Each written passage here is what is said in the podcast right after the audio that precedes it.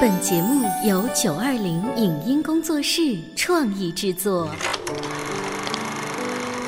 当兵的，你不等我是我了？干巴巴的，不，你湿乎乎的。打死我也不说。这个作品要按我个人的理解做的还不够奔放。杜秋，你看多么蓝的天！我有个秘密，我长得多美，人人都爱。谁能证明你是孤兰丹母？光影旋转的流金岁月，耳边重温的声声记忆。即使物换星移，年华不再，他们依然满怀温馨，沉淀着时代经典。光影时光机，穿越历史，让我们向经典致敬。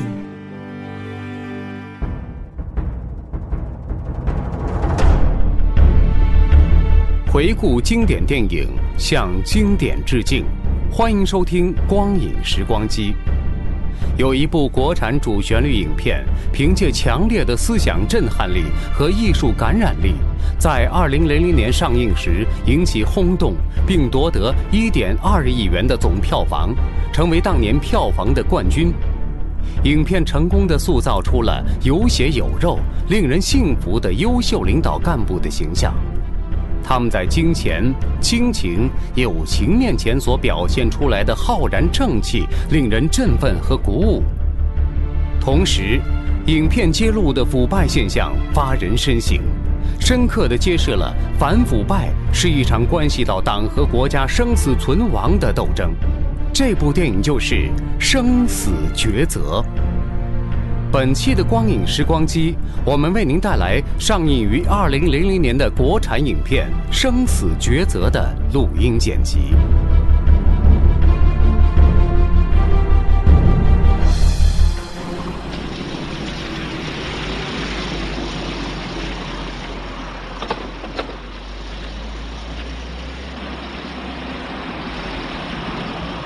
海州市市长李高成结束了在中央党校一年的学习，回到了海州市。可刚刚跨进家门，就接到市政府办公室的电话，说中洋纺织厂一千多工人举着反对卖厂的标语正在闹事。厂长郭忠尧、党委书记陈永明和班子的主要成员都在现场。冲突一触即发，局面有失控的可能。给我站住！你们要冷静一点，不不要跟李市长结乱。我早跟大伙说过，企业兼并啊，不是破产，更不是卖厂。而是资产重组、优化产业结构，是改革的需要。什么兼并啊？说的好听，就是要卖厂。对，是。不能卖厂，厂子卖了，你们想拍拍屁股走人是不是？没那么容易。老陈，你是党委书记，你来说两句。好。谁要闹事，我拼着这条老命，你们就从我的尸首上抬过去。哎，跟他们说这些都没用，走，我们去找理事长去。走。中洋纺织厂是海州市的大型国有企业，也是省里的一面旗帜。中纺出了问题，李高成能不着急吗？李高成市长曾当过中纺的厂长，对中纺有着深厚的感情。连中纺现在的班子也是他一手安排的，但此刻去中纺灭火，极有可能深陷泥潭而不能自拔。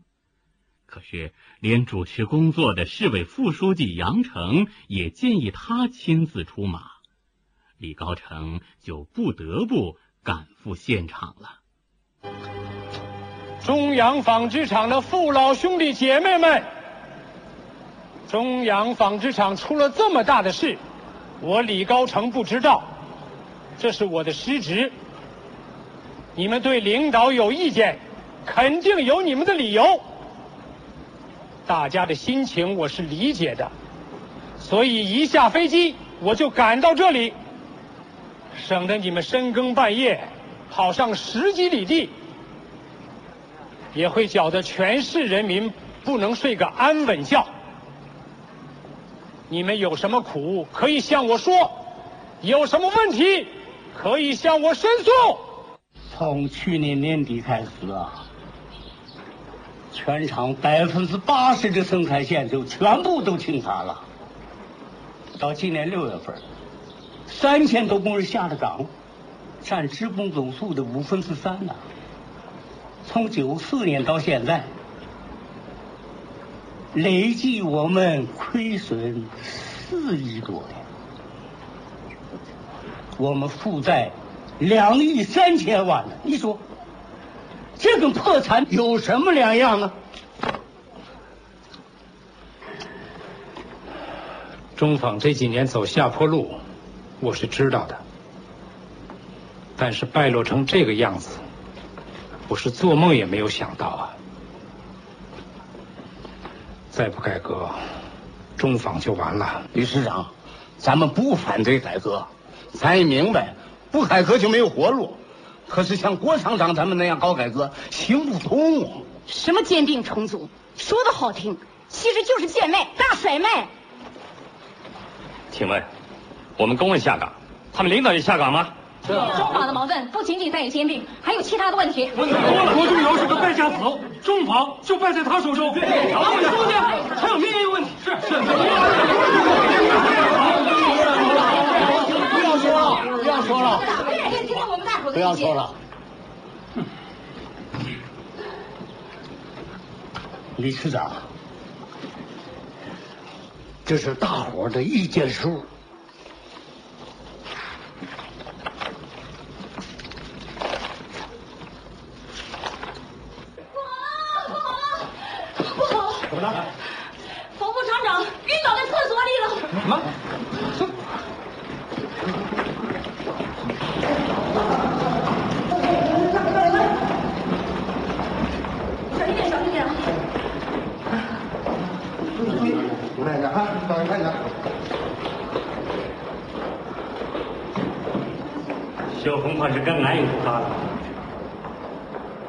肝癌，敏捷得的是肝癌。副厂长冯敏捷曾是李高成的徒弟，冯敏捷得了如此重病，还坚持在工作岗位上，这让李高成真的动了感情。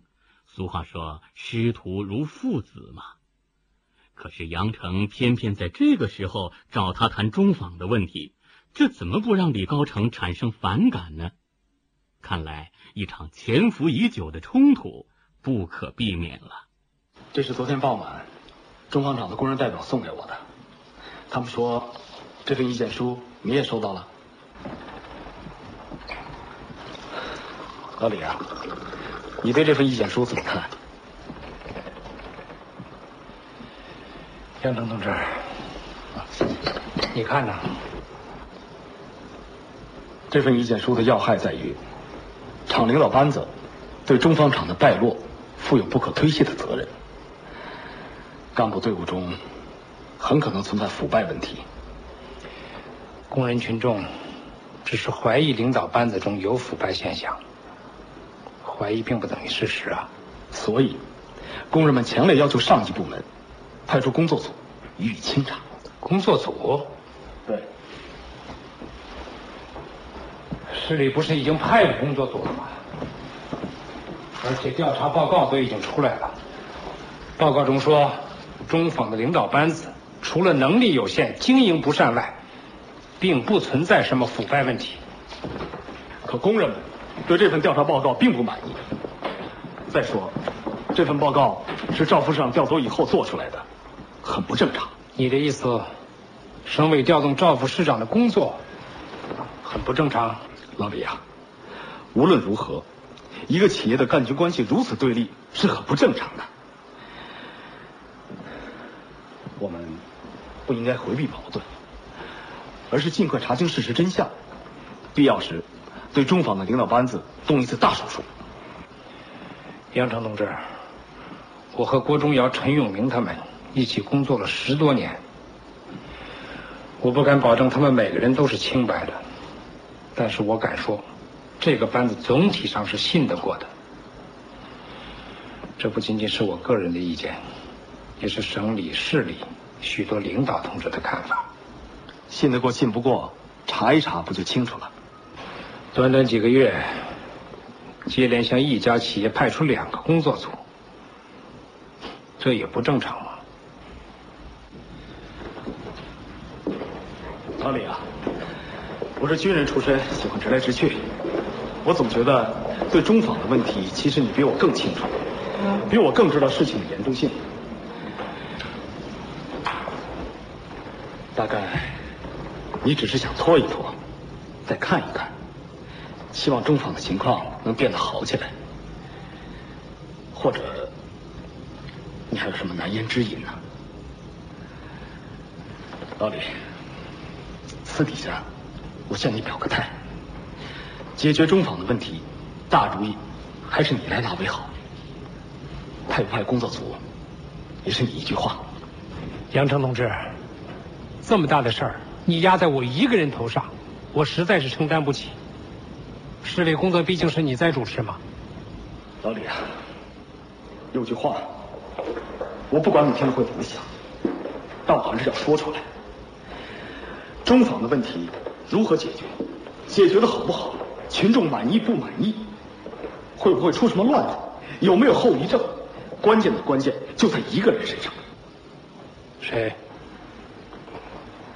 你，杨成同志，你的意思我明白了。你完全有权可请省委审查我，但是我可以告诉你。如果你想通过中纺的问题达到其他的什么目的，恐怕也是办不到的。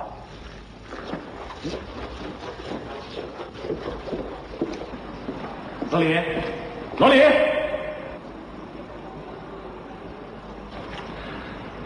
这是今年四月份的信访摘要，你看看。这里面说的市领导的新起低保住。是不是就指的我的四弟？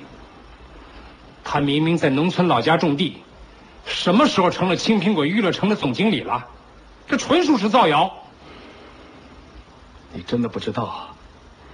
这倒放心了。是不是造谣？你去看一看，不就清楚了吗？将信将疑的李高成决定亲自到青苹果娱乐城去进行一次暗访。二位需要点什么？你安排吧。嗯，小姐呢？小姐，有小姐陪唱，那才有意思。可是，不知你们二位的口味，比方说您老是喜欢高头大马型的呢，还是小家碧玉型的？是要文静的呢，还是活泼可爱型的？你看呢？依我看，您就一样来一个。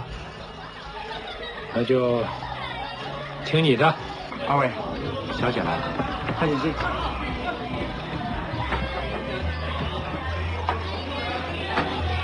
慢用。小姐。嗯。听你这口音，像是本地人呢。你怎么知道的？多大了？多大？嗯。你懂不懂规矩啊？女人的年龄是不能问的，你知道不知道啊？那么，你家住哪儿？不告诉你，你要是想干啊，您只管说好了。干什么？干什么？你们男人到这来，不就是为了干那事的吗？你们老板在哪里？叫他给我滚出来！你来找我啊？他妈的，可气了吗？哎，四弟。真的是你，是二，你是二哥。得知四弟出任青苹果娱乐城总经理是中纺厂长郭忠尧的主意，并得到自己爱人吴爱珍的首肯，李高成怒不可遏。他在外面反腐败，家里人却背着他搞腐败，这怎么能行？他当即把四弟赶回老家去。但事情并未就此而止。李高成发现秘书扣押了中纺厂老工人夏玉莲写给自己的揭发信，信中说，中纺厂许多设备被拆到昌隆纺织服装厂去了。深夜，李高成坐不安，睡不宁，于是冒雨去昌隆服装厂寻找在那里打工的夏玉莲师傅。李市长，你怎么会来的？师傅，我来看看你。哦，有什么事啊？来，您坐下。哎呦，不能歇呀！我您就坐下歇歇吧，总得透口气吧。哎呀，不行啊，我们一个人要管二十八台机器呢。我对不起，夏大姐，这封信呐，我才收到，所以我来晚了。喂喂，你是干什么的？啊？贼头贼脑的想干什么？出去出去！他是来找我的。找你的？上班时间不许会客，快去给我干活去！你，夏大姐，师傅，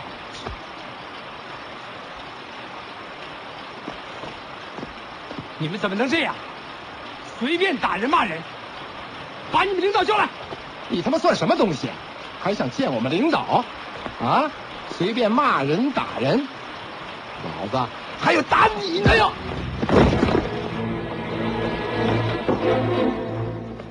打手凶是因为主子恶，凶恶的打手扑上来，打倒了夏师傅，又一拳击昏了李高成，然后拖起他去向正在酒宴上大吃大喝的郭忠尧等人报功请赏。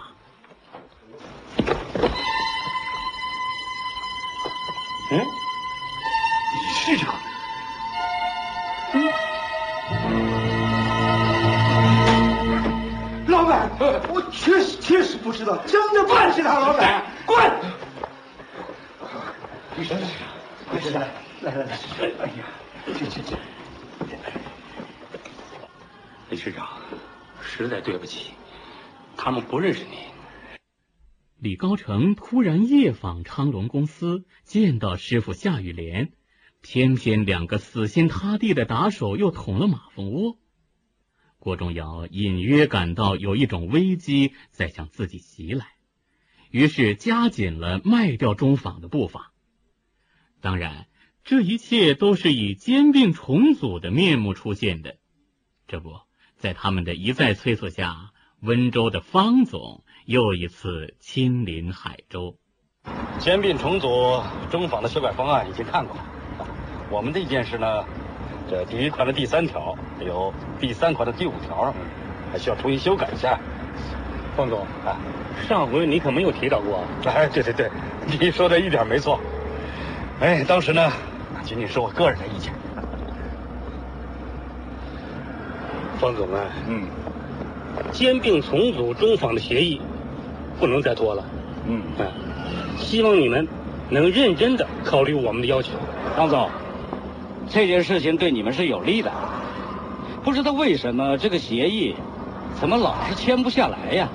我也希望马上就签，可是有些情况呢，还需要再研究清楚啊。那好啊，这回你就多住几天吧，两天。郭厂长，我只能待两天。难道郭忠尧等人真像他们自己说的那样，是没有功劳也有苦劳吗？李高成在中访问题上举棋不定。他来到医院探望因肝癌住院的徒弟，也就是副厂长冯敏杰，希望能从他那里听到一些真实情况。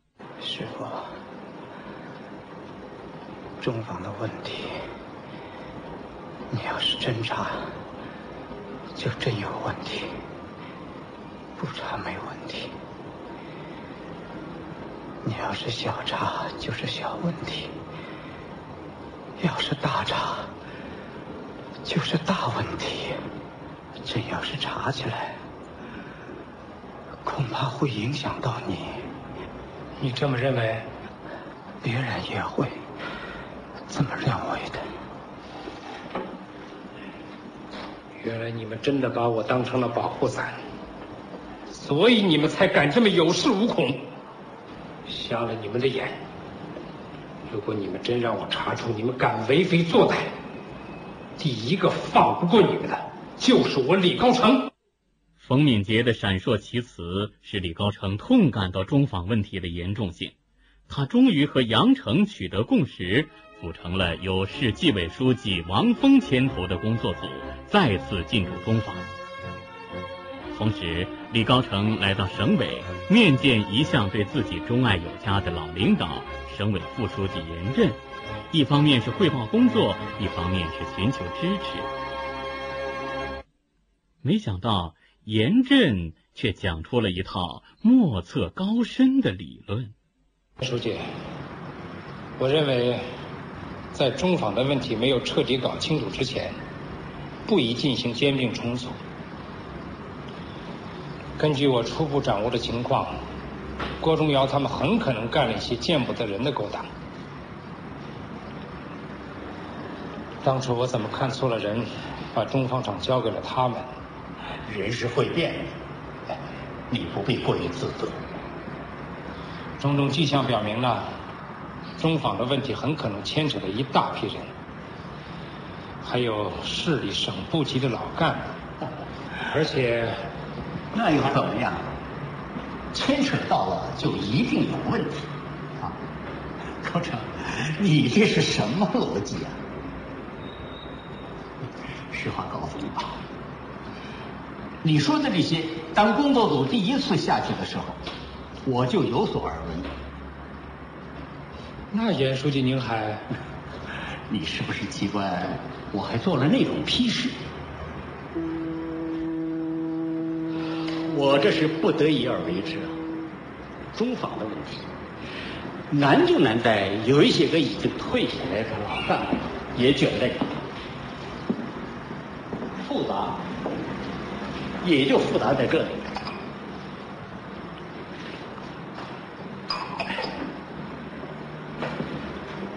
这些老同志虽不在其位，可他们的能量还大得很呢！实话跟你说，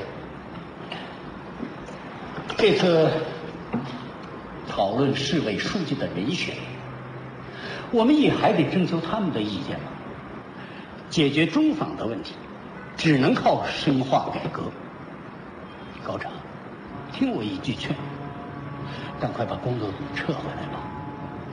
这不，工作组刚下去几天呢，许多老同志就对你有反应了，还告到我这儿来了，是吗？严震的理论听起来冠冕堂皇，似乎也能拿上桌面。但却明显违背了我们党一贯倡导的实事求是的原则，这是李高成无法理解。从严震那里回来，他向副书记杨成坦率的讲出了自己的疑惑。老李啊，啊，严书记为什么要这么做？你是他老部下，你了解他？也许。真像严书记说的那样，许多老同志牵涉里面，扒不下脸皮，不得已而为之。但愿如此啊！有件事，我必须告诉你了。什么事啊？当初老赵被调走，就是严书记亲自提议的。是吗？老李啊，嗯，这些天省体改委一天一个电话。要我们对中纺的兼并重组方案表态，你不觉得奇怪吗？我觉得我们还是应该坚持市委常委会的决定，查清中纺的问题以后，再对方案进行表态。市委工作组进驻中纺，郭忠尧一伙开始坐立不安。有智囊之称的神秘人物曹万山给郭忠尧献上一计。以祝贺生日的名义，给李高成的爱人吴霭珍送一份厚礼，以达到拖人下水的目的。吴霭珍打开皮箱，发现这份厚礼竟然是三十万元巨款，立刻慌了手脚，又把箱子给曹万山送了回去。但是，这钱还能送得回去吗？曹总，哎，哎呦呦呦！吴处长，稀客稀客，来一起吃点刚打上来的海鲜。不用了，对不起，这个，请你收回去。吴处长，您这是干嘛？哪有送出去东西要往回收的道理呢？啊？可这礼送的也太重了，谁也收不起呀。哦，这是你和李市长半年的红利，你就放心收下吧，不会烫手的。红利，三十万都是红利。对呀，凡是特高特的董事都有红利。曹先生，这钱我们不能拿，如果以后你有事儿，我们会帮忙的。可现在这样做对大家不好。对谁不好？我吗？我是一个商人，无所谓。你你你什么意思？既然我是一个商人，就得讲究投资回报。你们为我干了事儿，当然得付钱了。你狂什么？一切都是我的事儿，李高成根本什么都不知道。唐万山，你点清楚，三十万全在这儿。吴处长，别走啊！你以为还了这三十万就没事了？您忘了，这两年您欠我们多少啊？去年八月，您公公去世，我们送了两万。今年一月，您婆婆生病住院，前后是两万元，都在我们厂里报销的。梅梅请家庭教师，一年八千。理事长四弟，干了半年总经理，每月拿我们三千元。今年春节。我们给您宝贝女儿买了一份保险，是六万元，您没忘了吧？还有，您家院里边那些花呢？好啊！你别说了，钱我一定还给你们。吴处长，大家都是自己人，何必见外呢？这还就不必了，啊？还，我一定还。就凭您那点工资，还得清吗？哦。您现在害怕了，想悬崖勒马，完了。要不要把李市长请来，跟他一笔一笔的算一算？吴处长，说李高成不知道呢，谁相信呢？嗯？哼，钱在你们家，你收了，就等于是他收了。我们是一条船上的人，包括李高成也是。他想把船凿沉，没那么容易。要是船沉了，大家伙儿一块玩完。吴处长，你还是回去好好的给李市长洗洗脑子吧。嗯。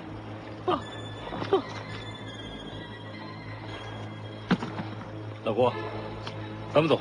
直到这时，吴爱珍才发现，钱原来也会烫手。还又还不了，放又无处放。他把装有三十万元现金的皮箱塞到床下面，但还是被李高成发现了。你在党校学习，特高特请我们做名誉董事。我，你趁我不在家，竟发展到这种地步，你为什么同意？为什么要收下这些钱？你怎么敢？我去还过，可是没有还掉啊。我在外面反腐败，可腐败却发生在自己的家里头。这里是光影时光机，稍后欢迎您继续收听。以上节目由九二零影音工作室创意制作，感谢您的收听。